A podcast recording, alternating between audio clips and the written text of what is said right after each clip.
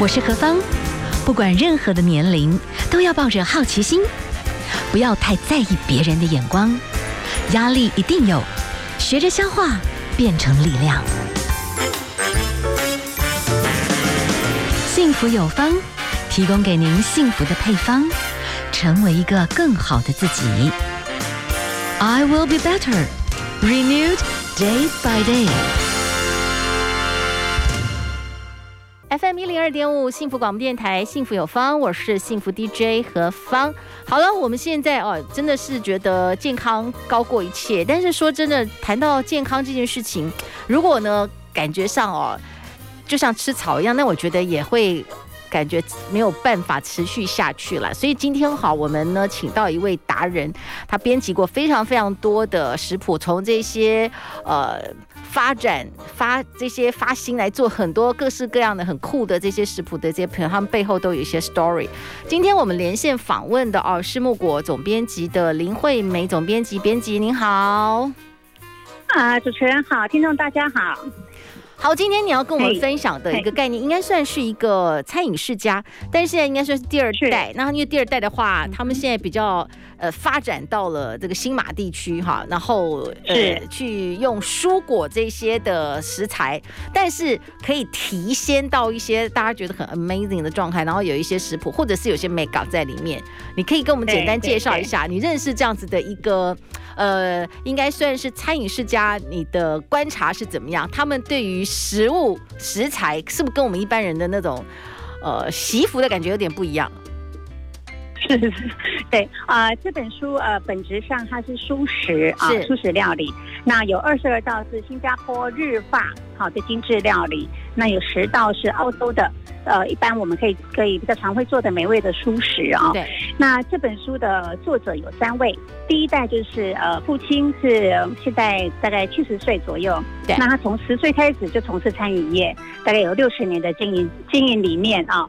那第二代儿子呢，移民到新加坡之后呢，呃，也开始从事呃餐厅这方面的创业。那女儿在澳洲也有。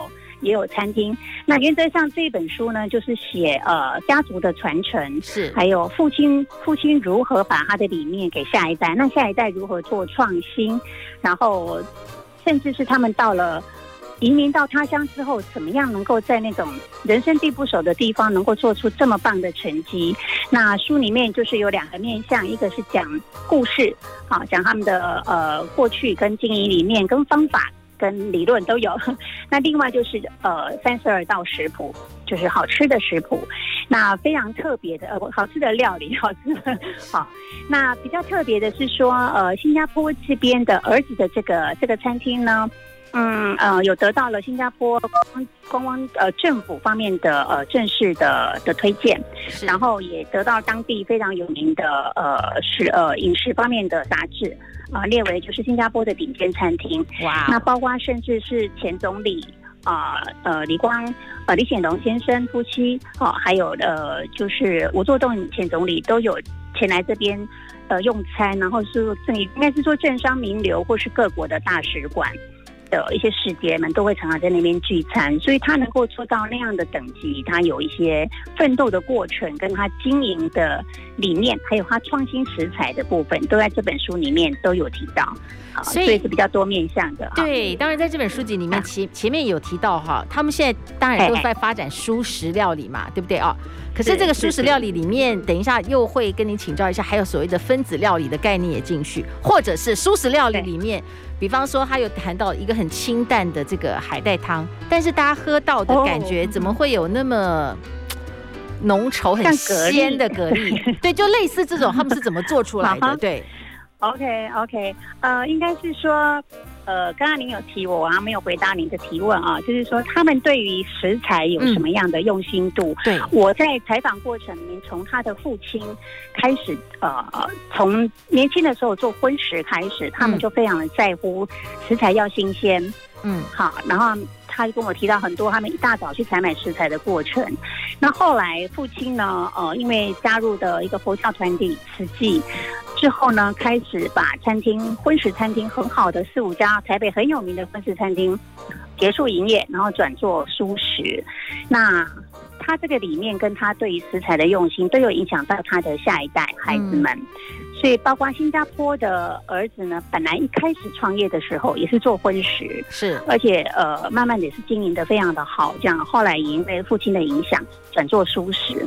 所以，您刚刚提到的这个海鲜味呀，蛤蜊怎么可以做出一个海鲜味？没有蛤蜊，但是可以就是用海带这个部分。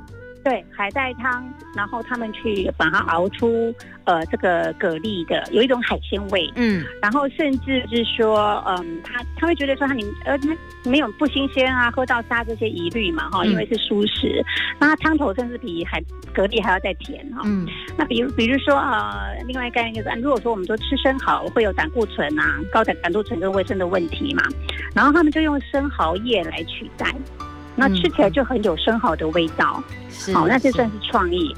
那另外就是呃，比方说用蘑菇来取到取代原本有呃腥味的那种田螺，嗯，那他他拿去做焗烤，那口感就很很脆甜这样。嗯，嗯，那还有一个我印象很深刻的就是，呃，他把蒟蒻。蒟蒻或是小西瓜，是是把它做成类似鮪鱼沙西米，是 是是。那这也是他的创意。那还有，哎，很特别是他从那个《美女与野兽》那个电影里面看到了一个灵感，他就他看到那个呃有一个玻璃罩罩着那个，是对对，一个罩着，然后他就做了一道，对不对？对对对，他就做了一道火龙果沙拉这样子。哦，所以他的很多的创意其实是从。呃，他带着团队，嗯，然后他觉得，以东南亚来讲，呃，不管是整个东亚哦，日本、澳洲，甚至台湾，都还没有呃用这种蔬食把它做出创意跟精致的料理的这种 label，这这跟我们过往习惯的那种舒适的感觉，其实是又很不一样了，又又又拉到一种层次。我们先休息一下，好，我们来欣赏一首曲子。FM 一零二点五，幸福广播电台，幸福有方，我是幸福 DJ 何芳。好哦，我们今天为大家介绍这蛮酷的哈，舒适也可以很浪漫。我们呢访问到的是我们这次的这本书籍的，应该算是从采访企划哈的主要灵魂人物，对不对哈？我们的 慧君老师来请教一下，这个舒适也可以很浪漫，你等于采访一个。应该算是料理家族，那他们本来是，呃荤的素的全部发展在一起，但最后他们就希望能够走向蔬食全蔬食。可是我们过往一般来讲，好像有时候你去医院里面看到那种某种素食类的那种，你大概就有那个印象，嗯、大概就是觉得哦，大概素食可能就是那个感觉。可是他们是完全超脱，要有浪漫，有艺术。呃，结合分子料理，或结合了这种米其林的摆盘，或者是比方我举例像呃，很像好像像比方说像烤田螺这种形式的东西，可是他们完全用熟食的方法，然后当然这个当中一定要有一些的改变。可能是改变那个用一种素素食的蔬果食材来做一些变化，但是呈现出来的就是那个氛围气氛就非常的酷哦。所以这次其实在这本书籍里面有把一些蛮酷的摆盘啦，或者是一些很特殊的呃创意料理，但是是蔬食的，拉高某一种那个浪漫或者是艺术价值的这种 recipe 有呈现出来，对不对？是，请跟我们介绍一下好不好？嗯，好，看到书的人就觉得说哇，好漂亮，怎么可能书食可以可以这么精致这样啊？那呃，应该是说新加坡这个儿子很擅长做做创意，是是，是，然后他很希望说能够用三千块的米其林等级的这个这个食材，好跟摆盘啊，能能够做出只要台台币大概一千七百块，呃呃呃，食客可以吃得到的，大概呃，这整个一个 set 的过程。所以这里面的食谱就是他在他餐厅里面卖的非常好的整个整个食谱，那每一道呢都有故事，那摆盘也很漂亮，嗯，好，那比方说呃，他非常卖的很好的猴头菇，猴头菇呢，它就是光光在那个菇的料理就花了两个多小时，是。然后把它放在石头上面，所以它在呈现的时候呢，那个那个消费者就会说啊，那吃到后来说，哎，这个那个这石头可以吃吗？因为它几乎每一项东西 都都是可以吃的，是 是，那就会有这样的的互动。那比方说田螺，刚刚提到的，我们一般喜欢吃那个焗烤田螺嘛，没错。那它对，然后它这边就说，哎，那我们就用白蘑菇来来来取代田螺。然后放在，他就告诉你怎么放，然后上面怎么加去子粉，那就是，那就是呃一个蛮蛮有趣的一个起司烤呃焗香菇的这种料理。所以就是我们然后类似就类似这种哈，哎，有一部分看起来很像是呃我们经典的料理，但它本来应该是肉类。但是他们现在就是也发挥一些创意，然后吃起来的不管是酱汁啦，或者是你用植物来做替代，他们都要花过一些时间去做研发跟替代。他们这次试出那个秘密就对了，有一些 recipe 对有打开，然后让大家来看就对了，对不对？是，对。那其实第一代的呃爸爸啊、父亲他其实应该是说早期他在台湾的台北的很多的餐厅经营的非常成功，呃香江楼啊。然后我记得广东菜的什么呃祥鹤楼、上海菜、香江楼是广东菜，那个时期就非常的成功这样。嗯，那后来转成素食之后，其实他们是从头开始研究起的，就怎么把肉拿掉这件事情。那素食要好吃，对，所以呃儿子跟台湾的呃爸爸其实都还是有在经营所谓的素食。我我也去尝试过，就是真的是非常好吃。嗯，那嗯对他们认为说，其实要做到啊。主要在让客人觉得好吃这件事情是第一个要素，而不是为素而素。所以客人们就会觉得说，我今天只是换个口味，换个好吃的口味而已。我今天吃意大利面，明天吃吃吃广东菜，那后天吃素食，这样子的话去推广素食才会长久。所以每一道素食。要好吃好看，色香味俱全。是，那在这个概念之下，他儿子就不断的做做研发。所以刚刚提到的这个一千七百块的这个一个 set 料理里面，他就放了很多分子料理的概念在里面。嗯。好，我们先我们先休息一下。分子料理我吃过一次，我就觉得很酷，很难形容。所以在这本书里面 也有稍微谈到一些分子料理的一些过程。等下请来跟我们分享一下好了，好不好？哈，哇哦，今天呢，在我们的幸福有方节目当中啊，我们跟大家分享到的，就是你要对你自己手上所做的事情，你真的是要充满热忱，而且你要一直不断的，因为那个热忱让你不断的有一些研发，就把烹调不再只是。嘴巴你觉得吃起来好吃，它整的是那个造型也好哈，或者是那个创意已经真的到一种高度哈。今天为大家介绍，其实这本书籍其实哈，我们要访问到的是应该实际参与采访哈，是我们的这个呃。林惠美总编辑来跟我们谈蔬食也可以很浪漫哈，我可以请教一下，就是我们的总编辑，就是你来研究这样子的一个，应该算是料理家族，然后你发觉他们从这个可能传统就是好吃很有名，可是他们开始要走到一种。我觉得好酷的分子料理，所以这一次啦，这个食谱里面我们可以看到的，有些是我们自己可以做的，就是怎么样？对，可能有一些的食物，你看起来，比方生鱼片，但是它其实是用蔬果弄出来的，哎，这种 recipe 它告诉你怎么做，哎，大家就可以自己去 test，也很酷。嗯。那另外一种就是他把分子料理的一种精髓精神介绍出来，你可以跟我们分享一下吗？哦，好好好，那呃，分子料理哈，它它讲的就是一种分子食物哈，对，它又又被称作是未来食物、人造美食啦，哦，它意思是说用一些科学的一些技术啊，在制作的方式跟外观呐、啊，还有形态、口感这些，都会进行一些料理革命。是，那比方说，我们是用可以吃的一些化学物质去改变食材的分子的结构。是。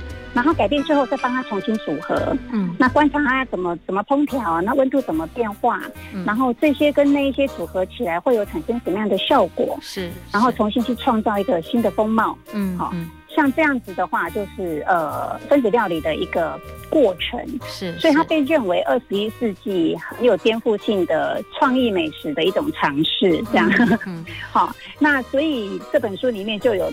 运用分子料理去做了很多不同的尝试，比方说，他有一道啊，就是他想要，他想要把那个覆盆子啊，对，做出爆浆的感觉。哦，因为他的料理太抽象了。覆盆子不是有植物？哎，对对，它有一颗很漂亮的圆圆的覆盆覆盆子，像球体一样。对。对所以他就会引导你说你怎么吃怎么吃，吃到后来呢，再吃那一颗覆覆盆子，覆盆子不能刚开始吃哦，因为它味道比较重。嗯，好、哦，那重头戏就是这一颗很浓郁，然后酸甜爆浆的覆盆子，嗯、那你要整颗含到嘴巴里面，那不然就是你你会管不住你那个爆浆的威力，然后就嘣就会爆出来这样子哈、哦。那为了这个效果，他的团队就特别研究，把那个覆盆子的汁放到。分子料理的那个粉里面去，是，然后再用科学的方法把它分化啊，然后在水里面去形成有一层外膜，嗯，啊，那个膜，对，所以那层膜就包住了这个覆盆子，你才会有产生爆浆的效果啊。这个就是分子料理的一个过程。这本书籍那个 recipe 叫什么名称？大家可以去看一下。对，刚刚那个 recipe 的名称，嗯，你刚刚讲的那个覆盆子，对。呃，覆盆子球配蒟蒻三文鱼和海苔西米饼干，蛮强的。这像有些就是殿堂级的，就是有机会到他们的那个去去品味一下这种创意料理了。因为分子料理，对它其实是一种技术，它要有他们的某一种把食物的分子改变的一个过程，对不对？对，所以他也把他们的这个研发的概念告诉大家了。好，我们先休息一下。待会儿分子料理哦，还有一些在这本书籍里面，我们可以长长知识，我们也可以来看一下，好不好？我们等下呢继续请教一下我们的呃林惠美总编辑，来跟我们介绍一下这一次的这个蔬果哈，蔬食也可以很浪漫哈，哇，连把蔬食拉到跟分子料理。或者是各种创意料理综合起来哈，等一下请我们的总编辑继续来分享。我们休息一下哦。FM 一零二点五幸福广播电台，幸福有方，我是幸福 DJ 何芳。我们今天哈分享到的幸福配方，其实我们看到的是一个烹烹调的美食的料理家族。其实他们就是勇于创新，而且他们对食材的尊重这件事情，我觉得还蛮令人觉得呃令留下蛮蛮深刻的印象。好，我们继续访问，就这次采访。这整个的料理家族哈的总总编辑林惠美总编辑来跟我们谈谈蔬食也可以很浪漫，因为现在无肉料理其实在全球是风潮，所以呢，我们的总编辑其实您采访这样子的一个家族，他们开始把分子料理的这个精神哇，然后还有米其林那种摆盘式的美学也放进整个的这个创意料理。你的印象当中，这个家族他们对食材的一种深刻，你的感受是什么样？嗯，呃，我从第一代爸爸这边哦，他就是当时就可以在台北开那么多成功的餐厅开始哦，然后我就听到他去采买食材的过程，因为新鲜很重要嘛哦，然后呢，他们就认为，嗯，蔬菜本身有它自己的甜味，嗯，好，哦，那你做创意不一定要改变它，呃，蔬菜原本的样貌，跟它原本应该有的甜味。好，那就会失去创意这件这件事情了啊，有的的意义了。所以呢，他们会在那个甜味里面去提炼出来，然后 A 跟 B 跟 C 的组合，怎么样能够做出好吃的口味？嗯，他们是在不同的搭配这种方式去做各种尝试。嗯，那新加坡儿子呢，光光为了要做做出好吃的素食料理，他带着他的团队吃遍了三百家餐厅。嗯，哇，然后他去你。对，他去米其林餐厅，他怎么他怎么学的？他说刚开始他点那个素食呃素食来吃啊，但是米其林的素食没那么好吃，因为他认为它不是针对一般的哈。嗯，那所以他们就改点荤的来吃，然后把想象说，那我把这个肉去掉，那我的素食可以变成什么样的口感？这样好，那就到处去尝试，然后到台湾吃，去澳洲吃，去日本吃这样子，然后。不断的做笔记，然后带着他的团队，光光在研发这个部分，他们就投入非常多的心思在里面。那灵魂人物就是这个儿子燕坤，嗯，那他对食物的跟食材啊，他我觉得他是很有感情的。就是他提到说，哎，比如说像这个梨子，为什么梨子可以做出这么好吃的口感？我可以取代龙虾呢？对，这也好奇特哦，嗯，对，好奇特，对。然后呢，呃，巧克力为什么巧克力一定是要我们吃到的巧克力蛋糕的感觉硬硬的？小朋友好爱吃巧克力，倒下去啵那种感觉。嗯、那我是不是可以用分子料理的方式去创造出巧克力的中间是空的，是有爆浆的口感？哇塞！所以对，所以这个就是用分子料理去让原本的食材更优化，或是有不同的想象的可能性。嗯，所以他跟姐姐在澳洲的姐姐，姐姐是二姐，一样都是把食材当成很天然的，他觉得大自然给我们这个这个啊食材其实是给我们很好的礼物，我们要好好的 善待它，然后你不要去改变它原来的风貌。那透过料理只是加一点调味料，你怎么把它提炼出来，嗯、这个比较重要。还有做组合，所以就是说，呃，这个家族其实他们很在乎食材本身，怎么样去想办法把食材本来的甜味，透过很多方式把它更多的发展出来。不然的话，你那个海带汤为什么会感觉吃出鲜味？就是他们把那个甜很巨大的发展出来。那在这支食谱里面，某一些的那个食材的甜味，怎么去把它？优化这个部分也有一部分的秘密有释放出来吗？这是重点。呃，应该是说他怎么去把它煮煮出那种口感的，里面是没有这么提到这么这么仔细。是是，但是他是透过他是透过体会，然后再一直尝试，去尝试。我觉得应该是说他们那种创意，就是哎，这个这个感觉不对，那我们再换另外一个方式，嗯，就一直换这样的，所以。光光一个一个菇，比如说猴头菇，它就要花两年时间去研究出来说，我怎么让它的口感吃起来像肉呢？嗯，好、嗯哦，有肉的纤维，吃起来好像肉，但它不是肉。好、哦，这次那比如说茄子，对，茄子酱，好、哦，你、嗯、我我印象很深刻，那个茄子切下去很像在吃猪肉，嗯、然后客人就会说。因为这个茄子塔太肥了吧？它、oh. 食材里面根本没有油，也没有肥肉啊，怎么会那么油这样子？那其实他们团队一开始只是想要做出一个茄子塔，就是叫意大利式的那种做法。是是，是。所以他们把茄子料理之后，一层一层的一直铺上去，嗯，铺完以后再去烤，那不知不觉就做出了很像肥猪肉。所以在一开始，他们也不是设定要去做肥猪肉这件事情，他觉得说，哎，那原来蔬菜可以做出三层肉的味道，嗯，那我们吃肉会腻嘛？那吃茄子就是是不腻又健康这样子，所以很很有趣。那其实他要他想要强调的是说，食材可以透过不同的创意，你可能你可能 A 跟 B 组合，或者是怎么样层层叠叠，忽然间做出一个新的创意，是你没有预期的。好，我们先休息一下哈。我们待会儿呢，再针对这个食谱里面哈，这总编辑你可以给我们大家推荐。有一种就是我们大家可以做的，那有些就是艺术的哈，我们可以去欣赏，说不定有一天我们就可以品尝的，好不好？就这两种可以给我们推荐一下。好，好，我们先来欣赏歌曲啊，我们来欣赏李宗盛所带来的这个油麻菜籽。好，今天呢，我们的幸福有方跟大家分享到的是食物的创意料理的这种满满的精神哈。那当然，现在的呃，全世界其实还蛮流行，希望能够多一些的蔬食。可是呢，除了我们传统那种感觉，自助餐式的蔬食，能不能有别种是有的？而且呢，也可以进到艺术的殿堂哈，再结合了分子料理。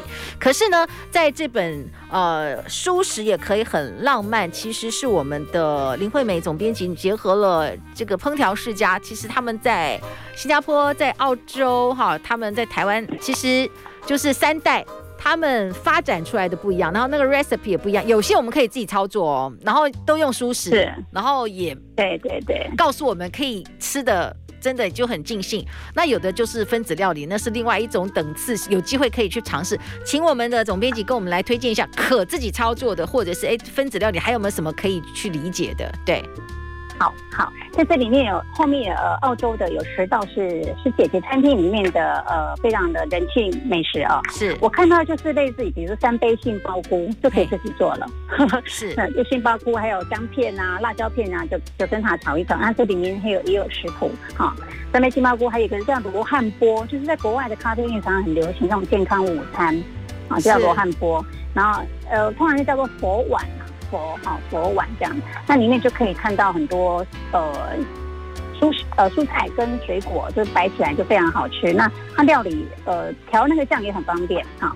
那另外就是我们台湾比较常见的那个马铃薯的班尼迪克蛋，是。那它因为它这一道是在国外的早午餐的就是那种做法，所以它会用英式的马芬呐啊或者荷兰酱啊来调这样。是。那就是因为这是法国人把它发扬光大的，所以它里面呢呃就会。整个食谱就会带有一种国外的调理出来的那种班尼迪克蛋的，跟我们台湾吃的不大一样。嗯，那这个都是可以自己做，很容易自己做，我自己都很想做。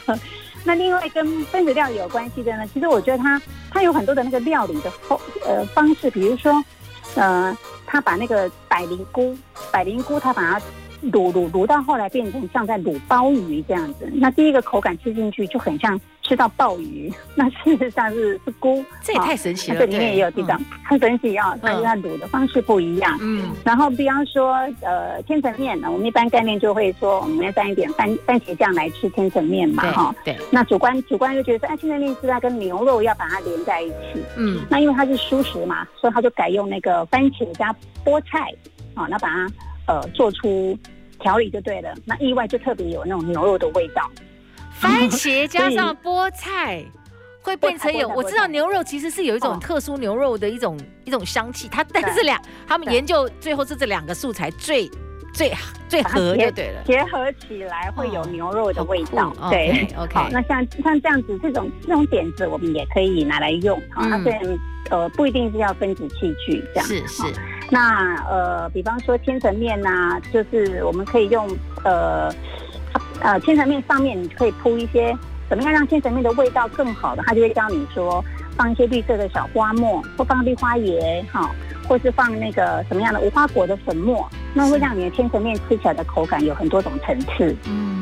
好，那像这个也可以在我们平常料理里面，可以可以把它截取来，在在各种不同的料理做做创意，这样。是。所以它里面提的，其实因为他讲的非常的仔细，因为是我我亲自采访，我就一直挖掘他的那个创意过程到底有什么不一样，我就把它写出来了。嗯、所以所以呃，读者可以从里面去截取东 A B C D，自己再去。从呃自己再去料理出不一样的创意也都可以，所以他他主要是要强调的是说，其实素食这件事情没有像大家想的说吃素好那种就会浮现一个那个素食很不好吃 的那个形象哈。是，那其实素食是可以吃的很好吃，然后尤其是因为新加坡这个儿子跟跟因为澳洲他们在在地经营的很成功的这个案例来讲，他们的。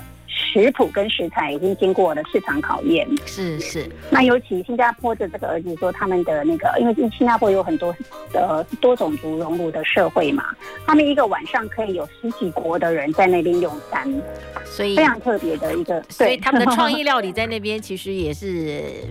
应该是让大家很惊艳了，因为从摆盘到色泽跟创意，大家都觉得，哦，这个食物太有趣了。好，我们先休息一下喽啊，那待会儿呢，最后再请我们的总编辑给我们来做一些补充。好，今天访问到的是我们的总编辑林惠美林总编辑，他们采访的这个舒适也可以很浪漫，所以我们的总编辑，你为了哈这个去做采访，还真的到海外去好好的吃了一顿这个创意的料理，对不对？好，来分享一下这些，是是是，哎，分子料理其实需要教育，大家也想知道到底是怎么回事，对不对？你的感受是什么？对对对对。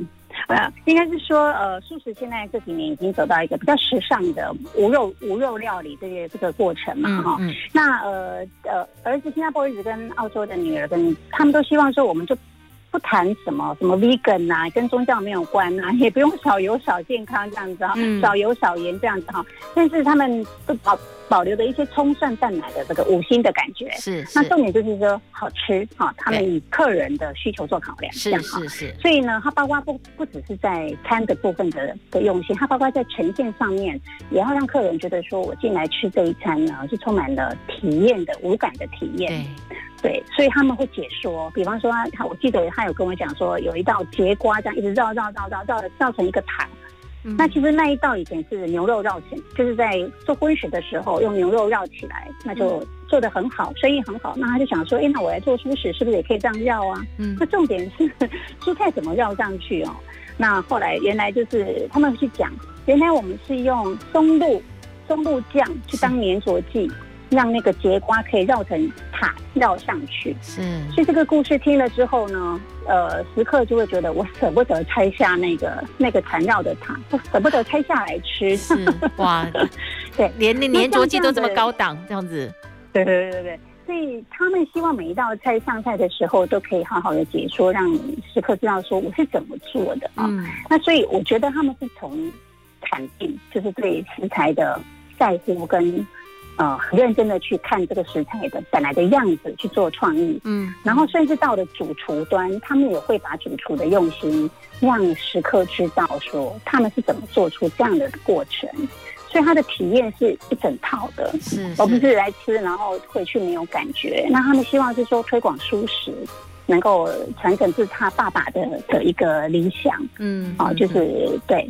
一个置业这样，所以他把它当事业在经营，是充满了热情。我看我刚才采访的时候，眼神都在闪闪闪发光哎。哦，所以素食摆脱了我们以往哈，就是某种为了宗教那样吃素的感觉哈，其实就是它必须有健康，它也必须好吃，然后摆盘必须美丽。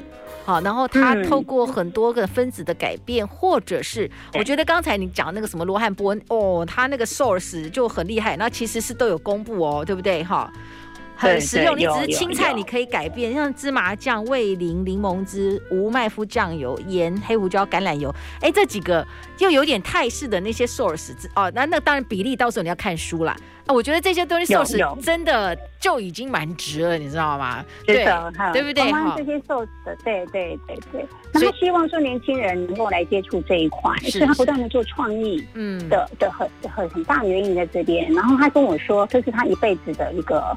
想要走的这一条路，OK，所以哈、哦，非常的用心。然后我觉得这本书里面的很多的点子都可以拿来用。就是我们平常为什么他我们会说，呃，素食也是一个也可以很浪漫，嗯，就是因为他觉得你在。你在对待这些食材的过程，你要帮他们做组合，嗯，那这个过程其实就是一个心情跟食材对应的过程，你会无形中产生一种我在料理它的时候，有一种浪漫浪漫情愫产生，那包括你吃它 享用的时候，跟家人分享，跟你喜欢的人分享舒食，那整个过程其实是一个非常浪漫的一个过程，所以哦，蛮颠覆一般人对吃吃素这样的。的概念，对，会吃的很新颖。好，那我们今天呢，就跟大家来介绍这个舒适也可以很浪漫。其实有机会大家可以去看一看我哦，来好好做一下，然后再稍微做一些转换。其实在家里是很实用的哈。这个部分非常谢谢我们的总编辑来跟我们分享哦，非常谢谢你，谢谢，好，谢谢，谢谢。好，那我们今天最后哈，嘿，为大家介绍的是张宇的这首《给你们》啊，也希望大家其实都能够，我们是需要。吃很多的蔬菜水果，我们蔬菜水果也吃太少了。那当然也是提醒所有的朋友们喽，就是均衡饮食，让我们自己身体都健康。特别是现在这个时刻哈，我们唯一把自己的健康照顾好，这个才是王道。好，非常谢谢我们总编姐，谢谢大家的收听。我们明天同一时间呢，谢谢我们空中再会喽，拜拜。